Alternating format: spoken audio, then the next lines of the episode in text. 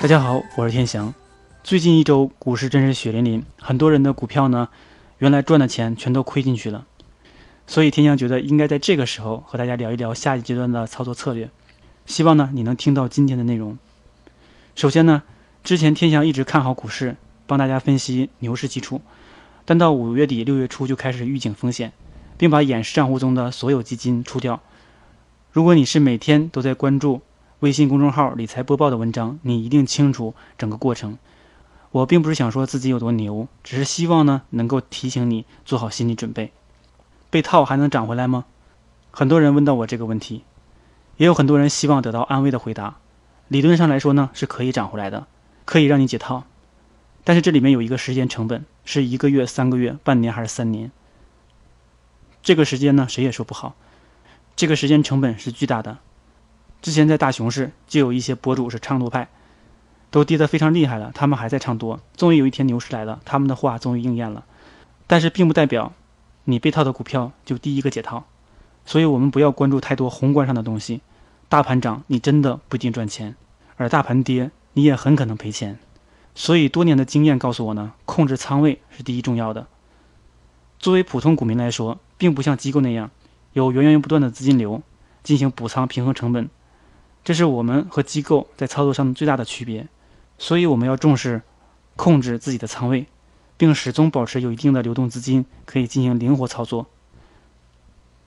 之前警惕风险，并不是让大家全部的抛出。如果你这样理解，就误解了天翔的本意。在牛市初期，或是选择的股票处于启动阶段，我们可以逐步增加自己的仓位。当盈利达到你的预期时，你就可以降低仓位。谁都不是神。不能做到百分百的正确，很多时候你卖出后却直线拉升。如果我们留有少量仓位，就可以做到进可攻退可守。但就是这样简单的原理，很多人都做不到。很多人都是全仓买入，被套就变成僵尸。如果你严格执行这样的操作，现在你就不会这样被动。在暴跌之后进行分批补仓，就可以降低你的成本。在超跌反弹之后呢，可以提前解套。理财的第一目标是保住本金。而第二个目标才是赚钱。牛市进入第二个阶段，前期上涨太高的股票或是板块就应该尽快的退出。我们不是资本家、企业主，一夜可以赚上一百万，这些钱都是多年的积累。你没有那个抗风险的能力，也不要拿自己的钱去冒险，更不要去借钱炒股。我们小区的一个业主从来不炒股，后来被周边的人说动心了，借二十万炒股，亏了五万。上周五的时候呢，已经割肉。所以说句大实话，如果你对股市涨跌没有良好的心态，还是要远离股市，还不如去投资 P2P，每年至少有百分之十五左右的安全收益。不要投资你输不起的领域。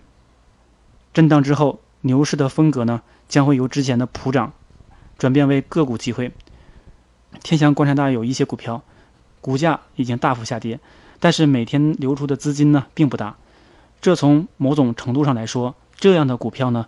已经是主力高度控盘，并且故事呢还没有讲完，流出的资金呢大部分是散户在割肉，所以接下来就要精选这样有业绩支撑、有故事可讲的个股。大家可以继续关注国企改革概念的相关个股。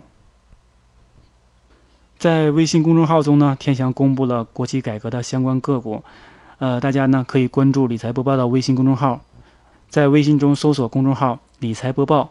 然后呢，就可以看到这篇文章。咱们最后呢，总结一下今天的内容。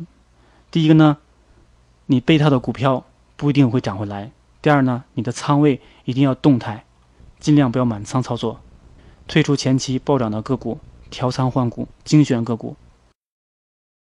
好了，我们下期节目再见。